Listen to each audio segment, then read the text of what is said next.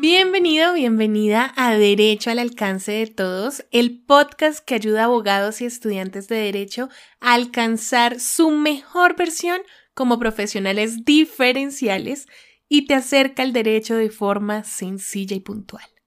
En este episodio te voy a dar unos tips o recomendaciones cuando ya te contrataron para prestar tus servicios jurídicos que te van a ahorrar dolores de cabeza y de bolsillo. Cuando nos contratan debemos tener claro que vamos a tener una relación con una persona que depositó su confianza en nosotros y que eso no es cualquier cosa.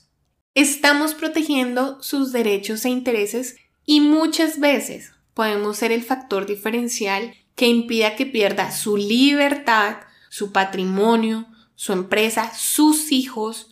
Y eso es importante tenerlo presente para que cuando atendamos después de la contratación no se vea como un desinterés en comparación con la fase previa en la que tú y yo sabemos hay más atención porque queremos que nos contraten, ¿cierto? Y así como sabemos eso, también sabemos que precisamente por la preocupación del cliente, por todo lo que tiene en juego, puede que resulte algo insistente entonces debemos ser lo más profesionales posible, no solo en el aspecto técnico, sino en el humano.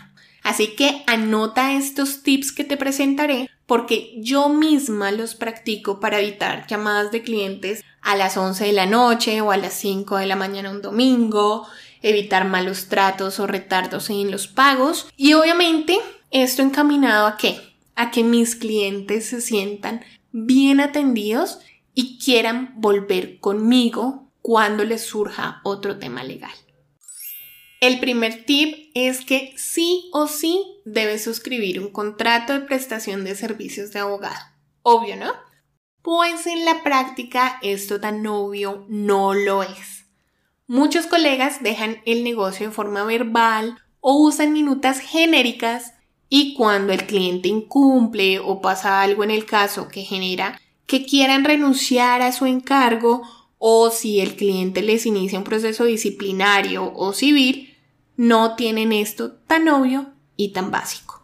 Mira, no se trata solo de cumplir con la firma y ya, sino de que tú te tomes en serio tu trabajo crees tu propio contrato de prestación de servicios y digo crear porque aunque puedes guiarte con las miles de minutas que encuentras en línea, tú debes tener el que se acople a ti y al caso en específico para señalar muy bien las condiciones de ese negocio, las obligaciones de cada parte, esas cláusulas que te van a proteger y las que le dan garantía y seguridad a tu cliente. Algo que sirve mucho a la hora de crear tu contrato de prestación de servicios de abogado es imaginarte que te estás defendiendo de algún escenario. Por ejemplo, que el cliente te inició un disciplinario. Ahí, ¿qué cláusulas te serviría tener en el contrato? Si te demandó civilmente porque perdió el proceso, ¿qué cláusulas te sirve tener en el contrato? Si no te quiso pagar los honorarios, ¿Qué cláusula te sirve tener en el contrato? Recuerda que en el podcast tenemos un episodio dedicado a los honorarios por si necesitas algunas recomendaciones a la hora de fijarlos. Continuando, en el contrato vas a incluir con claridad a qué te estás comprometiendo porque, y sé que vas a estar de acuerdo con esto, Muchas veces llega un cliente con un proceso ejecutivo de alimentos y cree que con ese mismo contrato y por esos mismos honorarios tiene derecho a consultas infinitas sobre otros temas, a procesos diferentes e incluso a recursos de casación o tutelas. Entonces, mucha claridad frente al objeto contractual. Una vez lo tengas hecho a tu medida, debes suscribirlo con tu cliente y que cada uno quede con copia firmada del contrato. El segundo tip es dejar claro tu horario y canales de atención. Este punto suele ser controversial cuando hablo con algunos colegas porque les da miedo que si no responden la llamada del cliente a altas horas de la noche, entonces ya no los contraten más. Y esto es un tema de percepción y de seguridad más que algo real. A ver, claro que hay casos en los que debemos estar disponibles 24/7, pero son muy específicos, o sea, no es la regla. Así que sin miedo, pon límites de forma asertiva yo recomiendo siempre que dentro del contrato se incluya una cláusula que lo especifique, que le diga a tu cliente de forma clara cuál es tu horario de atención y por cuáles medios te puede contactar, que siempre será bueno que sea WhatsApp o Telegram, una línea telefónica y un correo. Obviamente si tienes más, los puedes agregar. Ya ves cómo no se trata de decirle al cliente que no moleste o que no te importa, sino de educarlo. Y esto es para que sepan cuándo y cómo comunicarse para que todo fluya mejor. Y eso incluye que tú también le digas que los anexos son por correo, que las cosas importantes, esos detalles que pueden cambiar el curso del proceso, no pueden quedar solo en una conversación telefónica, sino que deben constar por escrito. Y eso permite que cuando el cliente te llame tú tengas uno, el tiempo y dos, la disposición de atención. Que si te envía un correo con información relevante, tú puedas atenderlo como es debido y que más adelante puedas volver a verlo y no se te pasen detalles que por teléfono puede que se te olvide. Y si eres de esas personas que creen que si no contestan 24/7 te van a dejar de contratar, pregúntate a ti si cuando tú necesitas algún servicio de una empresa o de alguien y no tiene abierto, si no atiende justo a la hora que tú quieres, porque precisamente tienen un horario específico, tú ya no lo usas. ¿O es que acaso tú no vas a los bancos porque no te atienden personalmente en la madrugada. O no vas a la peluquería porque no te atienden a las 12 de la noche. O despides a tu contador porque no te respondió una dudita, una preguntita el domingo a las 5 de la mañana.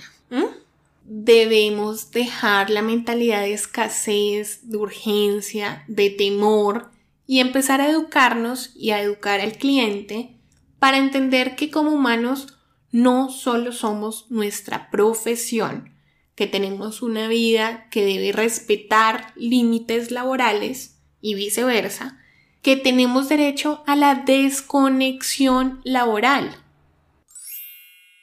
El tercer tip es justamente sobre el canal de atención que más usamos o el medio en donde usamos nuestros canales de atención, el celular. Como sabemos que es el chat el medio por excelencia para comunicarnos y que si nos necesitan urgente nos llaman, te recomiendo que tengas una SIM card exclusiva para tu trabajo, o sea, un número diferente a tu personal, a tu privado, para que tus clientes se pongan en contacto. Esto es algo que de verdad impacta porque vas a tener privacidad ya que no vas a estar mezclando tu vida privada con la profesional. Vas a poder decidir cuándo dejas de atender el número del trabajo sin quedar como que no quieres atender porque sigues en línea pero no contestas. Vas a poder subir en tus estados temas de tu vida no profesional sin que tengas que preocuparte por si tu cliente vio o no que hiciste algo, si es que es afín o no a eso que hiciste, en fin. Así que si puedes, saca de una, hoy, una nueva SIM card y divide tu vida personal de la profesional. Y si está dentro de tus posibilidades que sea en un celular aparte, mejor. Si no, la mayoría de los celulares vienen con espacio para doble SIM y en iPhone puedes utilizar una SIM digital. El cuarto tip es que mantengas informado a tu cliente sobre el avance del proceso. Esto es súper útil para los dos, además de ser un deber para los profesionales del derecho en Colombia. Pero mira, va a ser útil para ti porque dentro de tu gestión te obligas a tener claridad del estado y a ser diligente y va a ser útil para el cliente porque le da la certeza de que tú estás haciendo tu trabajo, que te importa. Ojo, no se trata de enviar reportes súper seguidos al punto de volverte spam, sino que cada cierto tiempo, según el caso o las etapas procesales, actualices a tu cliente en palabras que pueda entender para saber cómo va su caso. Espero que pongas en práctica estos tips, estas recomendaciones y me cuentes cómo te funcionan. Recuerda que puedes encontrarme en redes sociales buscando Derecho al alcance de todos y si no te has suscrito, dale al botón para que no te pierdas ninguno de estos episodios pensados especialmente para ti que quieres ser un mejor profesional del derecho, que quieres ser un abogado diferencial. Antes de despedirme, te recuerdo que he cambiado el nombre de Abogado No Pensar a Derecho al Alcance de Todos en Instagram. Así que para encontrarme en Instagram debes buscar Derecho al Alcance de Todos. En el resto de redes sociales sabes que hace muchos años me encuentras como Derecho al Alcance de Todos y eso no va a cambiar.